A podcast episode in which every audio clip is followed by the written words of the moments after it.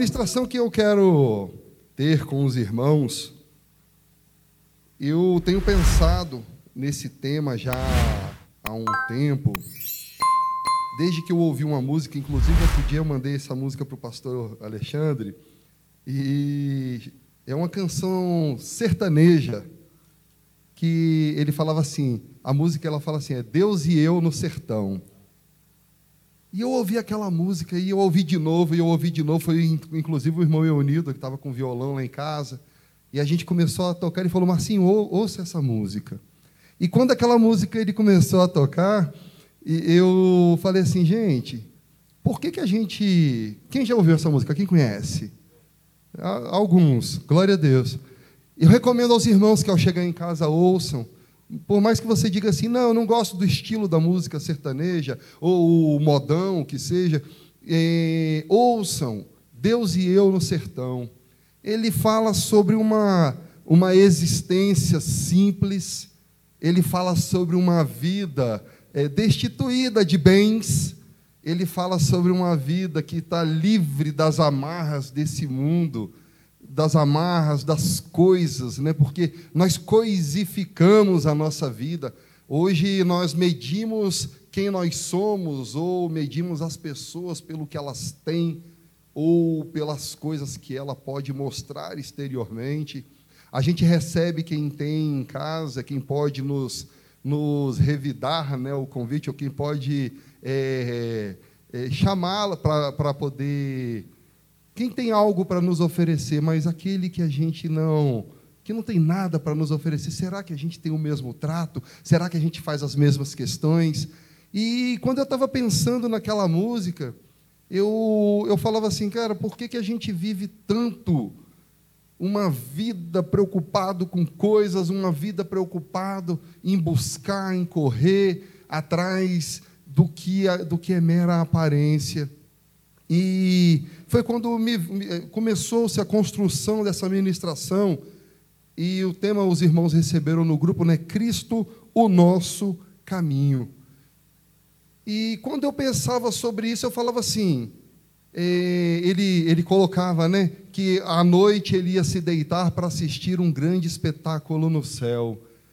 Ele falando das estrelas, ele falando do que estava no céu era o que alegrava o coração dele.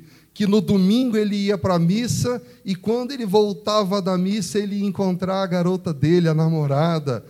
E ele falava assim: que nunca viu ninguém mais feliz do que ele no sertão. E eu sempre um cara que sempre gostou muito de correr atrás das coisas, de, de ter mais, de querer mais, de almejar, o coração sempre voltado para as coisas que são desse mundo. E aquilo dali tem, tem Deus ele tem falado muito ao meu coração. Eu amo viagens, eu amo passear, eu amo fazer um monte de coisas. E Deus tem falado ao meu coração que a gente tem vivido uma vida muito preocupado com coisas que não eram para ser preocupações nossas. Inclusive, a ministração de outro dia, o desespero humano, foi o desespero humano o tema, não foi isso? É, semana, é, é, tem umas duas ou três semanas, que falava sobre o homem, o, o desespero do homem do século 21. E por que então vivemos tão desesperados? Por que vivemos uma vida tão perdido, cheio de coisas na cabeça e nunca nos contentamos com nada? Eu tenho pensado muito nisso porque eu tenho sofrido transformações nesses aspectos e, eu, e era isso que eu queria hoje dividir com os irmãos. E eu comecei a pensar nesse tema e, e, eu percebi o tanto que nós vivemos, o que nós, eu falei a palavra coisificar, né? tornar a nossa vida em coisas. Nós pegamos a nossa vida, por exemplo, se eu pergunto para você, você está feliz? Você vai falar, irmão, não estou feliz não, eu perdi meu emprego. Irmão, você está feliz? Não, não estou feliz não, porque eu adoeci. Irmão, como é que está a tua vida? Nossa, meu marido ou minha esposa me deixou e você sempre precisando de algo externo, exterior no seu coração para que a sua vida ela tenha sentido. Mas por que que isso acontece nas nossas vidas? Por que que isso daí tem movido o nosso coração? Sempre as coisas que são exteriores. Porque sempre buscamos mais dinheiro, fama, é, posição social. Por que que nós sempre buscamos aquilo que não é importante, aquilo que é vão, aquilo que passa? A Escritura fala que vaidade de vaidade, tudo é vaidade. Quando se fala vaidade, ele fala aquilo que é vão, aquilo que tem um tempo contado debaixo do sol. Então, se tudo tem um tempo contado debaixo do sol, nós não estamos olhando para aquilo que é eterno, para aquilo que nos importa, para aquilo que verdadeiramente deveria ser o alvo de nossas vidas. E nós vivemos uma vida de escolhas Cada escolha que nós tomamos é uma opção para o estilo de vida que nós vamos querer levar. Cada escolha que a gente toma é uma decisão sobre qual caminho nós vamos seguir. Concurso público, quantos aqui fazem? Ou fizeram? Poucos, poucos. Em Brasília, geralmente, é, é quase que unânime, né? todo mundo quer concurso público. Uma carreira profissional. Quantos se dedicam a uma carreira profissional? Quantos se dedicam a estudar línguas estrangeiras? Quantos se dedicam a estudar música? O irmão aqui, cara, que coisa linda, ele tocando, né? É, é algo tão orgânico, ele fazia assim, mi, sol, fá. É algo natural, é espontâneo, é algo que flui dele. Eu achei aquilo lindo, apaixonante porque a gente vive uma vida de coisas exteriores, quando o evangelho ele deveria ser isso que flui do nosso coração, ele deveria ser algo que, que como, como diz as escrituras, ele brota do coração. E a gente está tão preocupado com outras coisas que não tem como o evangelho ser essa coisa que flui como um rio. Que a gente, ao, ao viver a nossa vida, o nosso cotidiano, a gente deveria viver como? É a glória de Deus, a misericórdia sobre tal. A gente deveria enxergar Cristo nas pessoas, a gente deveria ter atitudes de Cristo em nossos corações, mas nós nos perdemos julgando. Você vê, um bom marido, o que é um bom marido? Aí a pessoa responde: bom marido é aquele que tem, que pode oferecer boa condição para minha filha. A pessoa, o, o, o noivo ama, respeita, se doa, mas se ele não tem um emprego, ele é um vagabundo, ele não serve. Se ele ganha mal, o emprego dele não, não, dá, não dá condição para que ele é, forneça um boa, uma boa vida conforme os padrões humanos, então ele é inservível para a nossa filha, ou, ou a mulher que não corresponde é inservível para os nossos, nós, para os nossos filhos. E assim a gente vai julgando, condenando, colocando as pessoas, separando por por, eh, fazendo secção, cada vez mais a gente age de um modo diabólico, fazendo essa divisão, porque tudo aquilo que divide é o diabolos, é o diabo. Não digo o diabo, aquela coisa personificada, o pastor sempre brinca aqui falando daquele ser né, com pescoço fino, com chifre, que está com um tridente e uma leg vermelha. Não, para de bobagem. Isso daí não é assim. O diabo, nas Escrituras, ele fala sobre o espírito que nos move quando dá divisão que nós queremos causar, dá divisão daquilo que, que você faz uma secção, daquilo que você é, que é o oposto ao amor, que é o oposto à doação de si. E essa vida que nós que nós levamos no nosso cotidiano é uma culpa da nossa criação, é culpa do, de como nós fomos criados não pelos nossos pais, porque os nossos pais também foram criados dessa forma, com a preocupação sempre com o ter, nunca com o ser. Eu lembro que eu, que eu conversava em casa e a Loura dizia assim, quando a Eduarda era pequenininha, eu muito preocupado, né? É, filha, eu quero que você estude, eu quero que você se dedique, eu quero que você seja melhor. Sabe por quê? Porque eu não quero que você dependa de ninguém, eu não quero que você se preocupe com, com, com depender de homem. Eu quero que você tenha uma vida independente. Eu quero que você conquiste o mundo. Eu quero que você viaje. Que eu quero... E a Loura falava assim para mim, Marcinho, eu quero que a Eduarda conheça o Senhor. Essa deve ser a nossa preocupação número um. Essa deve ser a preocupação do nosso coração.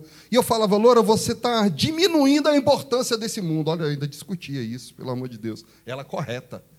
Ela falando sobre o que era de suma importância, aquilo que era a, a essência de uma vida cristã, e eu ainda batia contra. Eu falava, não, eu quero que Eduardo estude, eu quero que ela seja melhor nas coisas que ela vai fazer.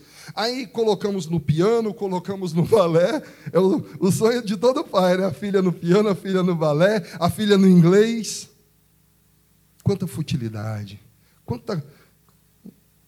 Coisas importantes para o mundo, sim, mas a minha preocupação era fútil.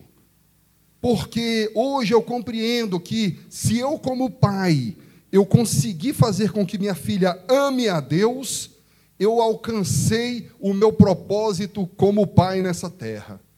Eu alcancei o propósito pelo qual Deus me colocou dois filhos, para que eles amem a Deus e o sirvam em amor. O resto é o resto. O resto é consequência das escolhas naturais humanas que, eles vão, que, ela vai ter. Então, como não fomos, nós fomos criados para o ter e não para o ser, nós temos sempre um coração voltado, preocupado com essas coisas que não deveriam ser a nossa preocupação. Mas nós temos hoje um caminho que nos é ensinado, um caminho que nos é mostrado. Porque o homem ele foi criado com um propósito divino. O homem ele foi criado para uma finalidade nesse mundo que nós vamos falar daqui a pouco. O propósito não é acumular, o propósito não é enriquecer, o propósito não é estar às alturas. Toda aquela administração da que você ouve na, na na internet, que fala porque Deus te chamou para ser o cabeça, porque Deus te chamou para ter o melhor desse mundo. Larga, abandona todo resquício desse engano. Abandona que por mais que você diga que não crê nisso, você ainda pede para Deus, Deus, abre as portas para que eu possa comprar o meu carro, você já não tem um, por que, que você ainda quer um melhor e maior do que o que você tem, para que você pague mais impostos e agora você gere mais dívida, e agora você fale, Deus, eu estou passando um aperto porque esse carro bebe mais, e agora os impostos são mais caros e o seguro mais caro. Eu estou passando aperto, Senhor, eu estou passando uma luta na minha vida. Coisas que não seriam necessárias, coisas que não são necessárias na nossa vida. É, para quem me conhece, talvez fale assim, ai. O Marcinho, que sempre se preocupou com essas coisas, né? Glória a Deus pela transformação que o Senhor tem feito no seu corpo. O pastor ele costuma falar assim: o maior dos pecadores aqui sou eu. Vamos competir. Vamos competir.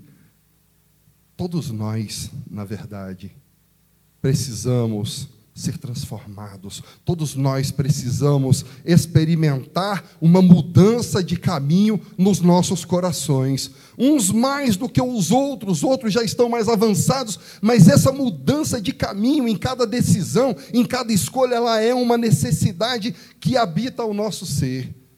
Porque todos os dias nós nos deparamos com decisões, escolhas, opções, Todos os dias nós temos coisas para pensar sobre a nossa vida, todos os dias. Eu lembro que a gente falava lá em casa, né? Pô, quer que mude mais? Quero, porque a gente tem que mudar todo santo dia. O caminhar de Cristo, o caminhar cristão, ele é um caminhar contínuo. Ele é um processo de redenção e salvação, de geração do eu, de transformação de si em Cristo. É você matar o eu e ser gerado Cristo todo santo dia. Todo dia tem algo na sua vida para poder ser transformado. Todo dia tem algo que você precisa aprender para poder ser transformado. Essa é uma necessidade.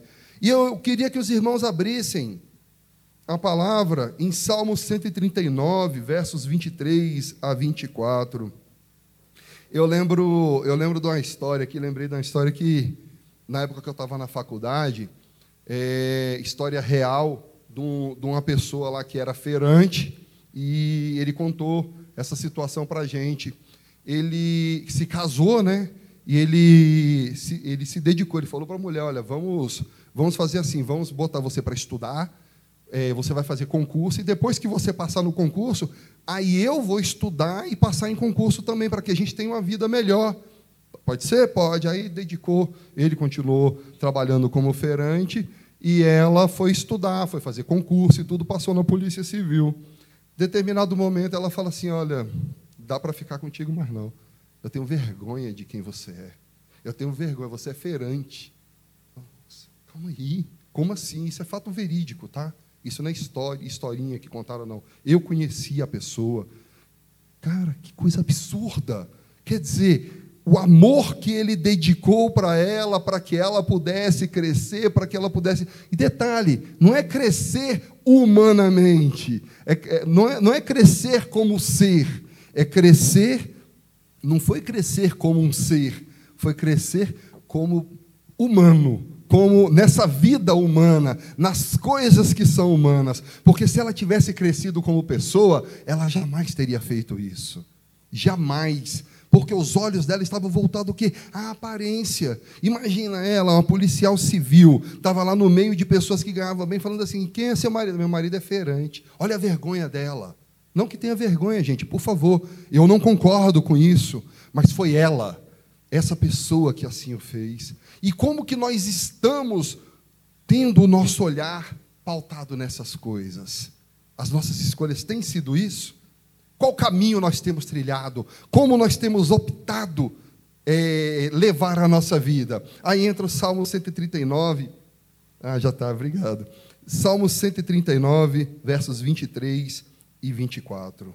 Sonda-me, ó Deus, e conhece o meu coração. Prova-me e conhece os meus pensamentos. Vê se há em mim algum caminho mau e guia-me pelo caminho eterno. Vou repetir: sonda-me, ó Deus. Quem pode falar para o Senhor, sonda-me, ó Deus, em sinceridade de coração? Quem pode falar para o Senhor, pedir para Deus te sondar e você ter condição de escutar aquilo que Deus quer verdadeiramente te dizer? você aceitar aquilo que Deus quer te mostrar, de modo a você abrir mão de você mesmo, das suas crenças, das suas, dos seus achismos, dos seus quereres, e você falar: sonda-me, ó Deus, sonda-me, porque eu quero saber se há algum caminho mal em mim. Prova-me e conhece os pensamentos. Aí vem a prova. Aí você reprova e você fala: Deus, por que me abandonastes? Oh Deus, Eli, Eli, labassa maquitana, como é que é? Lamassa bactana, né, Pedro? Deus meu, Deus meu, por que me desamparaste? E a gente às vezes está sendo só provado. A gente está sendo, passando pelo fogo para ser purificado. E a gente, Senhor, em nome de Jesus, tira essa prova da minha vida. Não. Senhor, é pelas provações dessa vida que eu serei santificado. É pelas, pelos, pelas dores que espiritualmente eu serei calejado, glória a Deus. E a gente começa a mudar a nossa visão, porque a gente começa, por causa desse pensamento do ter, a gente pensa que uma vida plena, uma vida de gozo nessa terra, uma vida importante nessa terra, é uma vida em que você acumulou, em que você tem, em que você pode, em que você. E quando a gente olha para Cristo, a gente fala assim: Cristo, qual é o teu padrão? O que verdadeiramente é uma vida em ti? O que importa para que eu possa viver em ti de verdade? Qual é? Quais são os fundamentos que me levam a viver uma vida plena. E a gente começa a repensar, precisa, a gente precisa começar a repensar as nossas escolhas. Porque quando a gente olha para o mundo, a gente vê um mundo desesperado. Foi uma pessoa lá em casa ontem, conversou com a gente até tarde, ele falava sobre a, a, a, correria da vida dele, a vida dele que era uma vida de buscar, de querer conquistar, de querer é, abrir empresa disso, empresa daquilo, e correr, e acumular, e acumular, e acumular. O sonho da vida dele era poder ter, e de repente ele falou assim: Eu corri tanto, eu corri tanto que eu não cheguei a lugar nenhum. E hoje eu me vejo uma pessoa desesperada. E eu virei para ele e falei assim: o desespero do homem está em não ter a sua esperança em Cristo. O desespero humano ele está quando não temos em Cristo a nossa firme esperança. Porque todas as vezes que nós pegamos as coisas que são desse mundo e tornamos como nosso Deus, todas as vezes, eu digo coisas lícitas, inclusive. Eu falo sobre trabalhar, eu falo sobre o estudar, eu falo sobre os cuidados dessa vida terrena que nós temos porque nós vivemos num, num mundo capitalista, nós vivemos, a gente para comer a gente precisa de dinheiro, então nós vivemos essas coisas que são naturais a essa existência. Mas, mas, como a Escritura diz que nós deveríamos viver aqui como se desse mundo nós não precisássemos, como se não fôssemos daqui, mas o nosso coração plenificado, ele está pleno nas coisas desse mundo. E se esse Deus lhe for arrancado? Eu pergunto, e se esse Deus que você criou das suas coisas, eu, isso inclui tudo. Inclui a nossa, o nosso trabalho, inclui, inclui é, os filhos, inclui é, a, a, nossa aposentadoria, estou falando da aposentadoria, o Marcão trabalhou a última semana da vida dele aqui na polícia, está é, aposentando agora, glória a Deus, glória a Deus, isso é alegria, muita. Mas os projetos da sua vida são a sua aposentadoria, Marco? Não pode ser. O projeto de vida jamais pode ser algo dessa terra. O projeto de vida que inunda o nosso coração, ele está intimamente ligado ao caminho que nós vamos trilhar. E o próprio Cristo ele diz que ele diz que ele é o nosso caminho. Quando Cristo diz que ele é o caminho, nós precisamos entender o que, que ele está dizendo. Imaginem que você está partindo numa viagem. Não, melhor Imaginem que eu vou falar, contar para você de uma viagem. E eu começo a contar os detalhes. É, arrumei a mala, fechei a mala, chamei um Uber, fui para o aeroporto. Do aeroporto eu, eu passei ali para poder comer um salgado no aeroporto, paguei o olho, deixei o rim, o rim direito, rim direito e porque é tudo muito caro, e dali eu fiz tal coisa, e dali nós voamos, e chegou no aeroporto de tal lugar, nós nos dirigimos. Por mais pormenorizado, por mais detalhado que eu seja, você nunca vai saber o que foi verdadeiramente essa viagem. Quais foram as coisas que verdadeiramente aconteceram que mexeram aqui. O que foi que eu vi, que eu enxerguei, que inundou a minha alma, inundou a minha mente, que me alegrou o espírito. Por mais que eu conte, por mais detalhado que eu seja, você não vai conseguir alcançar aquilo que eu quis mostrar. E assim é o trilhar do caminho do Cristo que diz: Eu sou o caminho. Por mais que eu esmiúce palavras, por mais que eu fale, eu posso pegar uma resma de papel e ser detalhista sobre o que é o caminhar Cristo.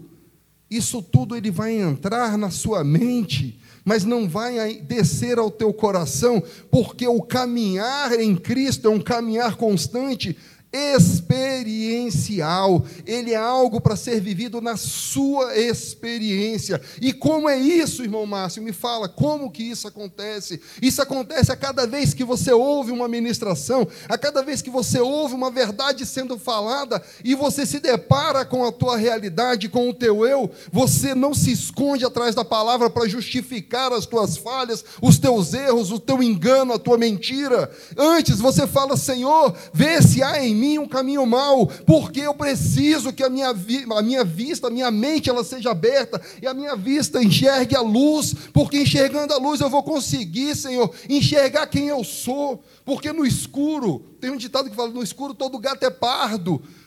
Peça luz, peça luz para a sua mente, para que Deus instrua, para que Deus te mostre.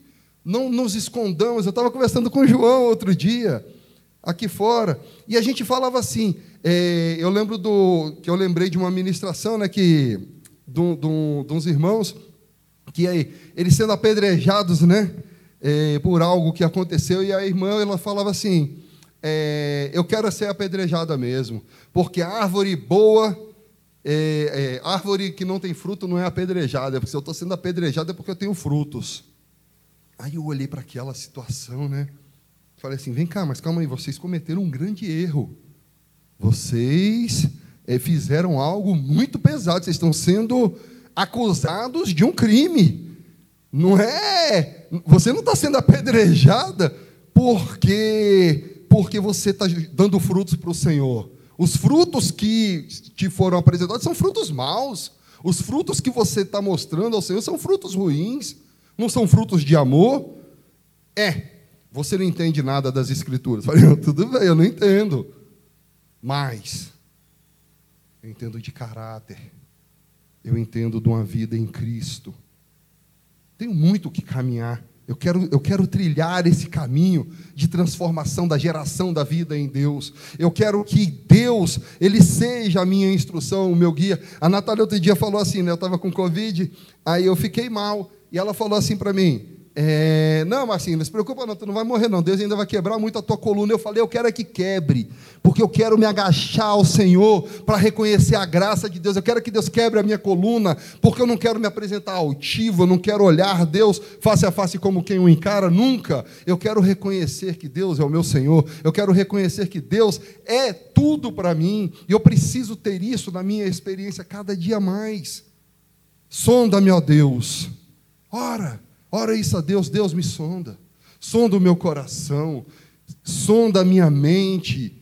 Se eu me justifico atrás da tua palavra, se eu é, crio ainda capas de santidade, me escondendo, se eu ainda vivo a hipocrisia que me foi legada por tanto tempo na minha história, sonda-me você tem coragem de chegar para tua esposa, ou para o teu filho, ou, ou para o teu amigo, como eu posso ser um marido melhor, uma esposa melhor? Como eu posso ser um pai melhor? Como eu posso ser um amigo melhor? Você tem humildade para chegar a esse ponto e perguntar?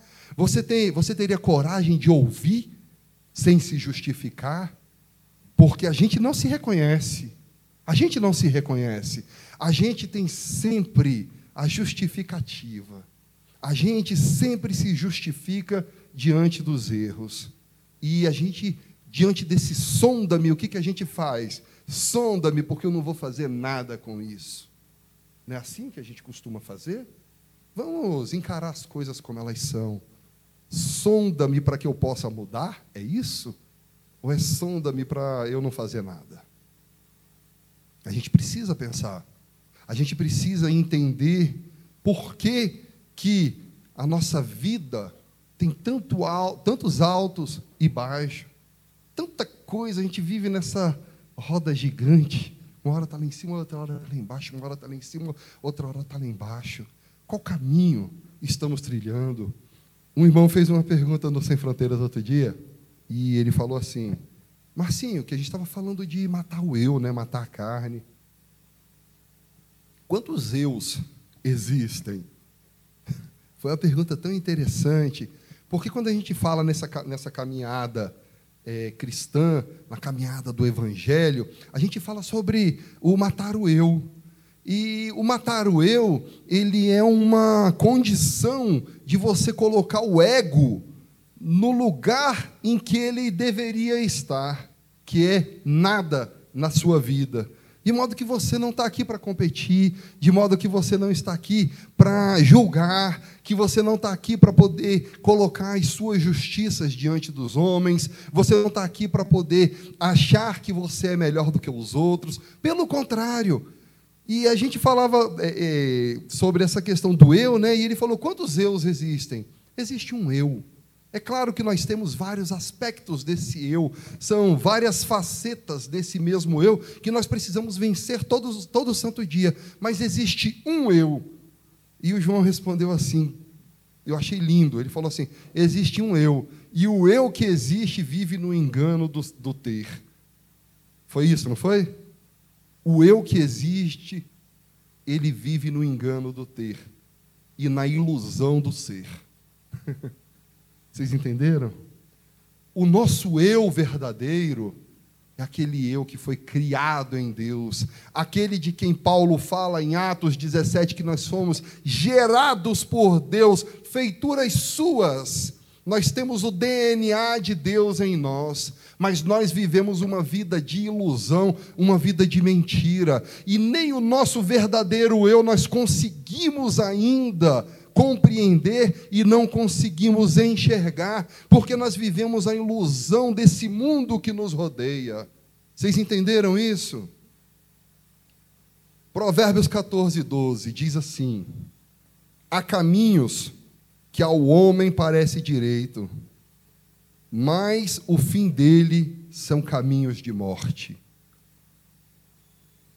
Há caminhos que ao homem parece direito, mas o fim deles é caminho de morte. Eu, eu quando eu estou ministrando, eu sempre falo a respeito de conversas que eu tive com pessoas que, para mim, é, quando eu tenho as conversas com os irmãos, é que eu vou compreendendo as dúvidas, eu vou compreendendo aquilo que está no coração dos irmãos. E tem irmão que me pergunta assim, Marcinho, se eu não faço nada Nada de ruim, eu não quero mal para os outros, eu não, eu não desejo nada de ruim para ninguém, eu não invejo. Por que, que eu preciso tanto de Deus? Por que, que você fala dessa necessidade de viver Cristo? Por que tanto que você fala dessa necessidade de vivermos é, essa vida no Senhor? Porque há caminhos para os homens que parecem muito bons, são caminhos lícitos, são caminhos que, até determinado ponto, devem ser sadios, são caminhos que nós devemos trilhar, mas que eles não devem ser no, a, a, ter a importância que nós damos. O ser humano ele foi criado para adorar. O ser humano ele foi criado para viver uma vida de comunhão com o seu Criador. Abram aí 1 Pedro 2,9, por favor.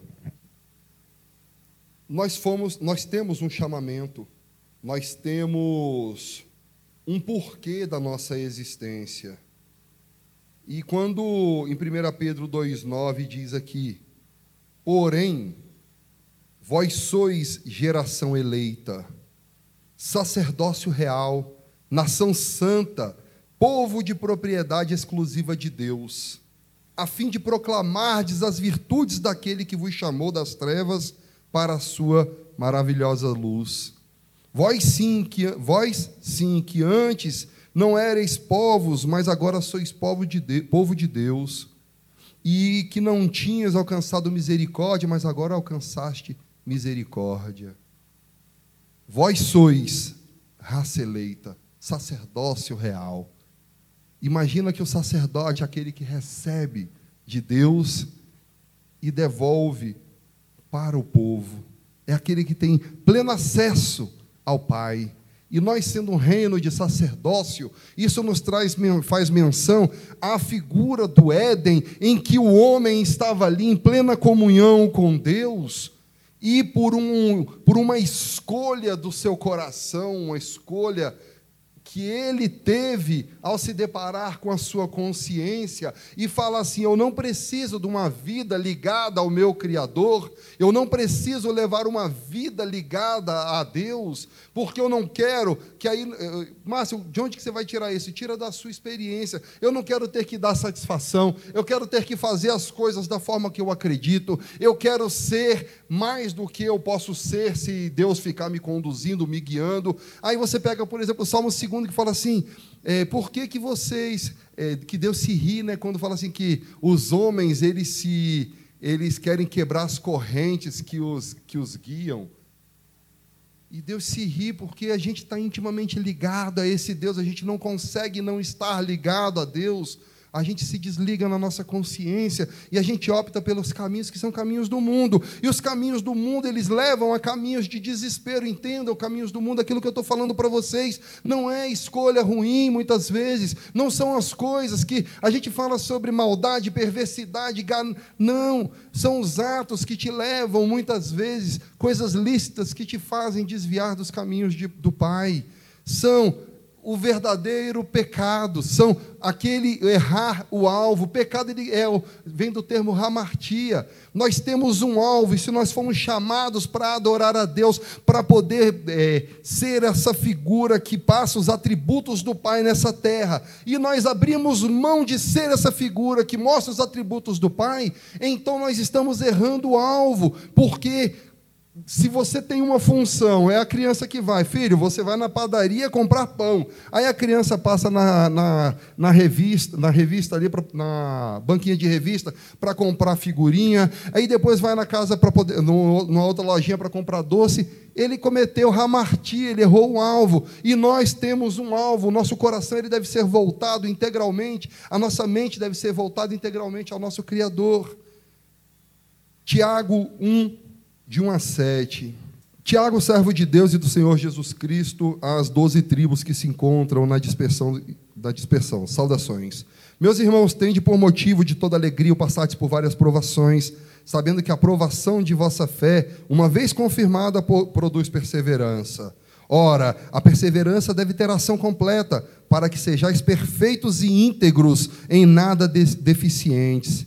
Se, porém, algum de vós necessita de sabedoria, peça a Deus, que a todos dá liberalmente, e nada lhes, lhes impropera. E se ele há concedida, peça-a, porém, com fé, em nada duvidando, pois o que duvida é semelhante à onda do mar, impelida e agitada pelo vento. Obrigado, meu irmão. E agitada pelo vento. Não suponha esse homem que alcançará do Senhor alguma coisa, homem de ânimo dobre, inconstante em todos os teus caminhos.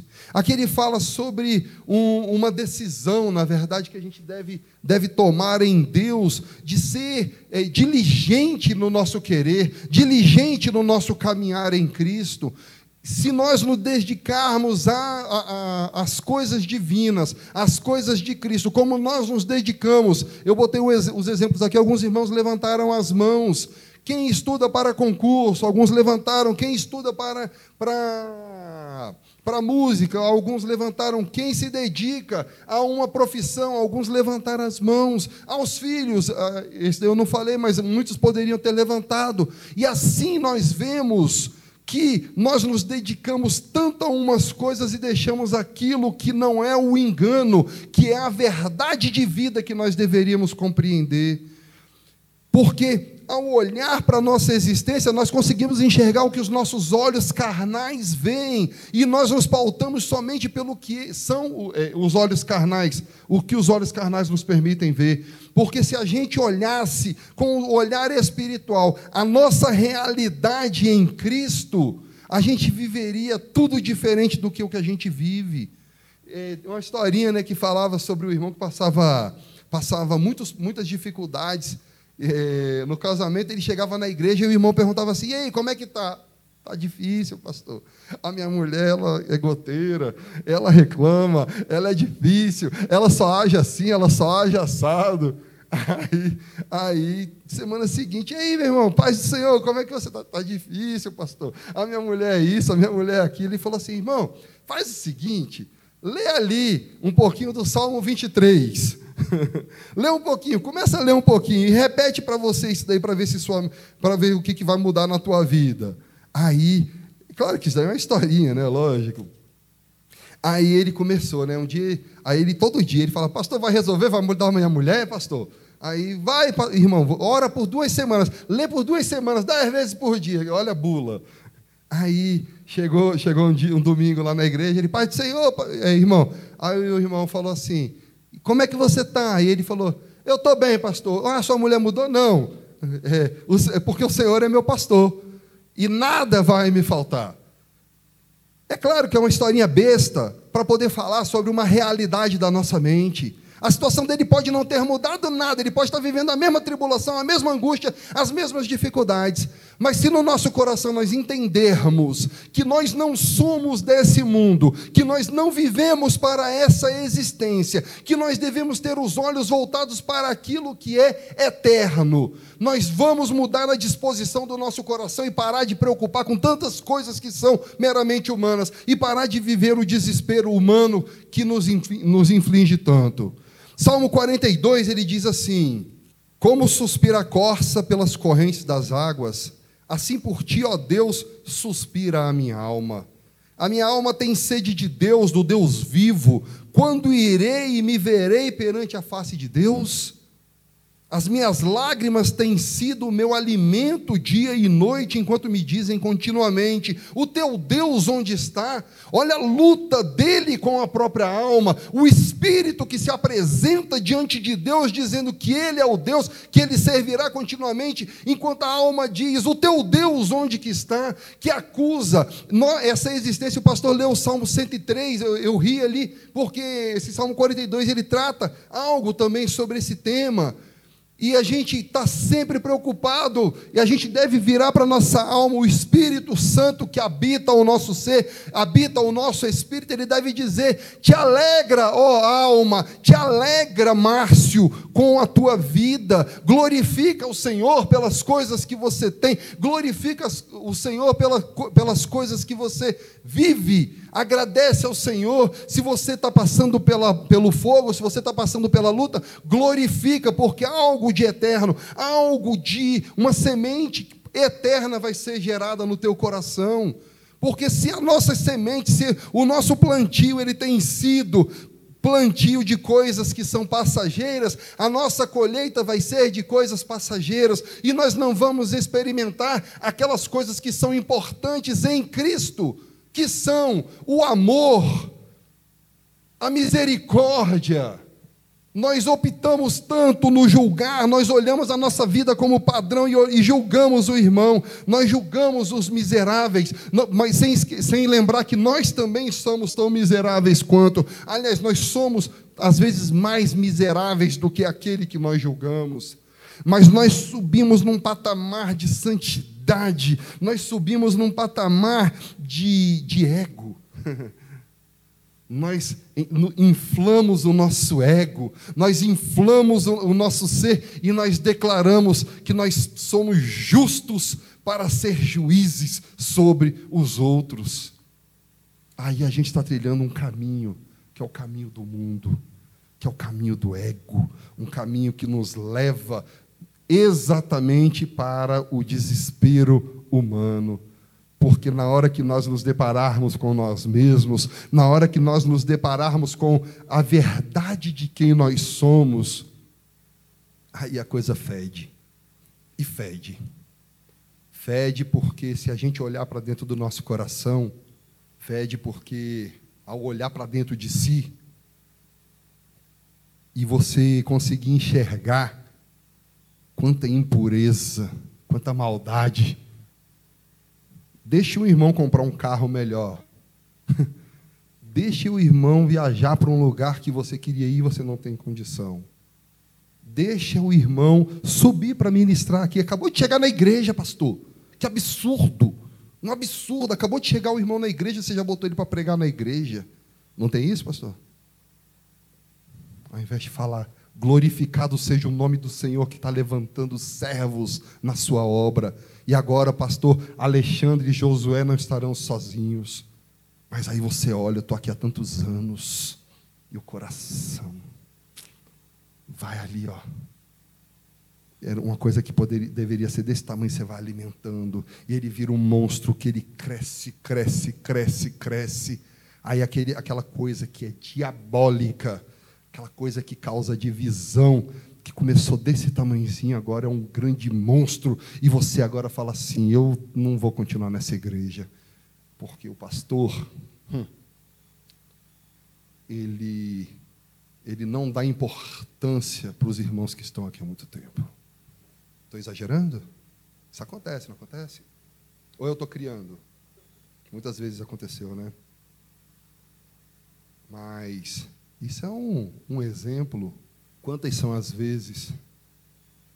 Quantas são as vezes um casa, que a gente vê um casamento com problema e, ao se resolver aquele casal, você continua falando assim: Isso daí, você não presta.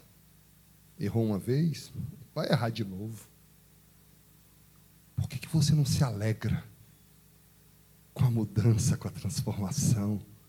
Por que, que você não regozija o casal separou. Agora, a minha família toma, toma conta da minha família, a família dela que tome conta da família dela. Vamos pregar a divisão, vamos pregar a secção. Não. O amor de Deus não é isso. O que nos importa nessa vida, o que nós temos de semente, de plantio, são as coisas que são oriundas de Cristo. E o Cristo de Deus, quando ele se apresentou, quando ele encarnou, a maior demonstração de amor, aquele que é o Criador de todas as coisas, ele desce, ele desce ao ponto de ser criatura. O Criador se veste de criatura, e ao se vestir de criatura, ele sofre ainda um esvaziamento, porque as, aquela, aquele que ele criou não o reconhece como Criador. Antes, o persegue desde que ele era criancinha. Não só isso, ele ainda sofre quando começa seu ministério. Três anos de ministério e terminou como terminou com a morte de um maldito. Maldito porque era como os homens malditos morriam, como a escória da humanidade morria naquela época, crucificado. E assim morreu Cristo, o Criador de todas as coisas, no mais alto gesto de amor, no mais alto gesto de doação de si, ele abdicou o seu ser, esvaziando-se integralmente. E nós, se estamos numa roda de pessoas, nós temos necessidade de ego, de mostrar quem nós somos, de mostrar o que temos, de mostrar coisas tão banais, tão fúteis, tão nada, quando na verdade a razão da nossa existência, o caminho a ser trilhado em nossa existência deveria ser o caminho da misericórdia, o caminho do próprio Cristo de Deus, o caminho de esvaziamento. Vamos abrir em João 14, por favor. Em João 14, 6, Cristo ele fala assim: Eu sou o caminho, né? E, e quando, quando eu estava preparando esse estudo, eu, eu, fui, eu perguntei assim no Google, né? O que é ser cristão? Eu queria, como eu estou aqui no ministério, de volta à palavra há tantos anos, a gente perde o sentido do que os outros irmãos pensam acerca da realidade, é, do que se entende por Deus, do que se entende por Cristo. A gente esquece. Tem quase 10 anos que eu estou no ministério, e esses 10 anos me fizeram. É, eu, assim, eu, com o perdão da palavra, não consigo ouvir determinadas, determinadas é, falas, é, determinados tipos de pregação que são muito autoajuda, que são muito de promessa de que Deus vai fazer, Deus vai acontecer. Eu não, eu não consigo mais dar ouvidos. E quando eu cheguei, eu fui pesquisar no Google, né? Eu falei assim, o que é ser cristão? E o Google ele me respondeu o seguinte, que é o indivíduo que adere ao cristianismo. Uma das, uma das dos conceitos, né? O outro, o adjetivo dado a quem recebeu o batismo.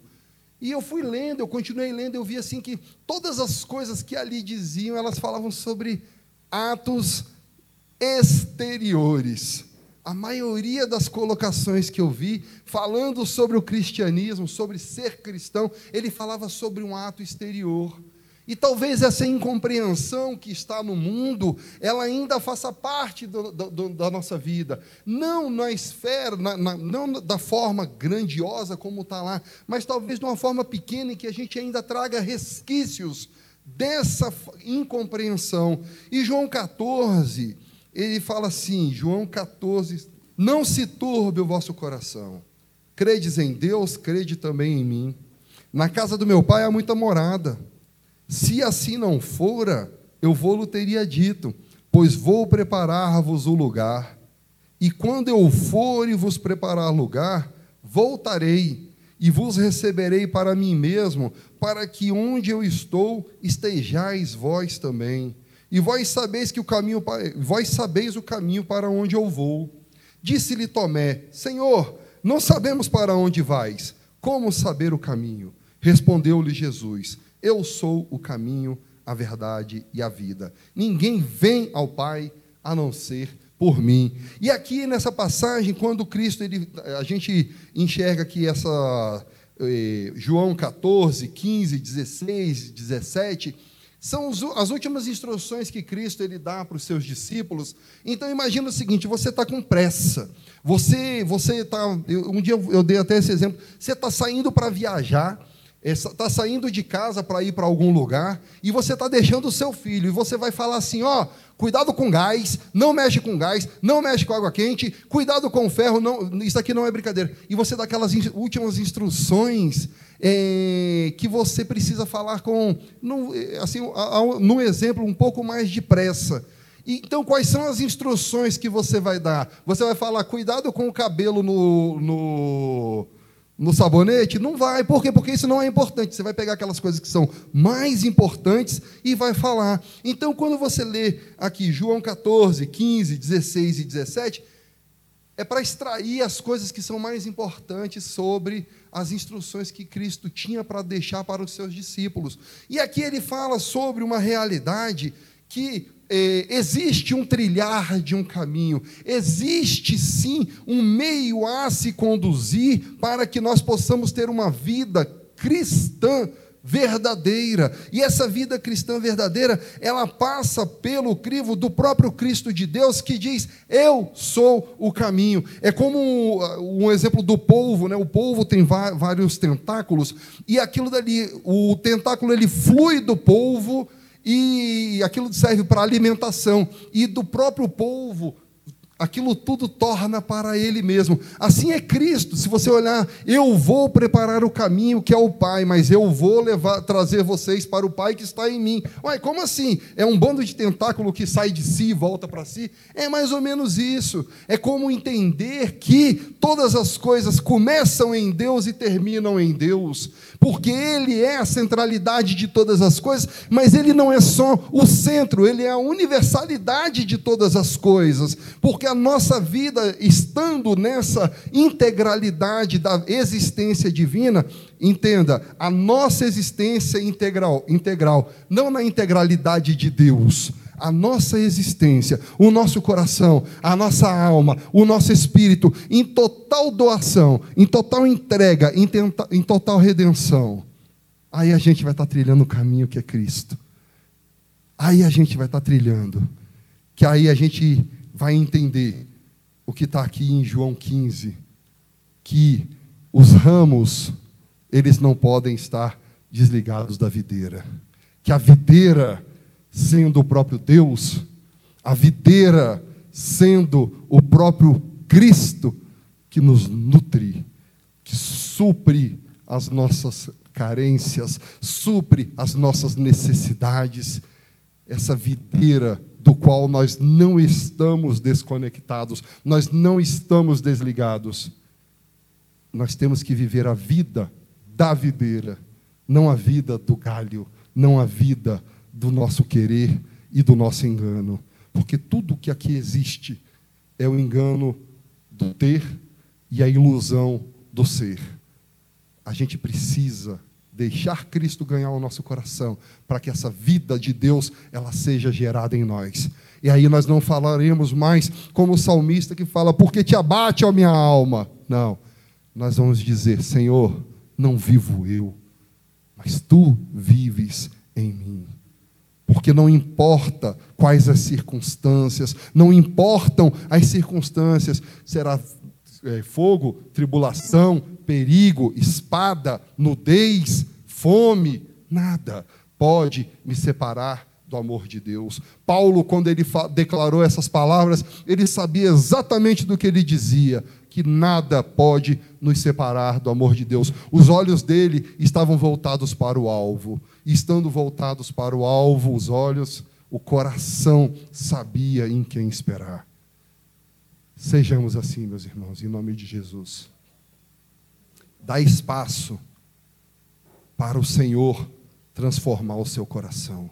Que Cristo seja verdadeiramente o seu caminho e não o caminho do mundo que só leva a desespero, a divisão, a secção, a esse mundo que está perdido no ego humano. Nós precisamos deixar Cristo ganhar o nosso coração. Em nome de Jesus.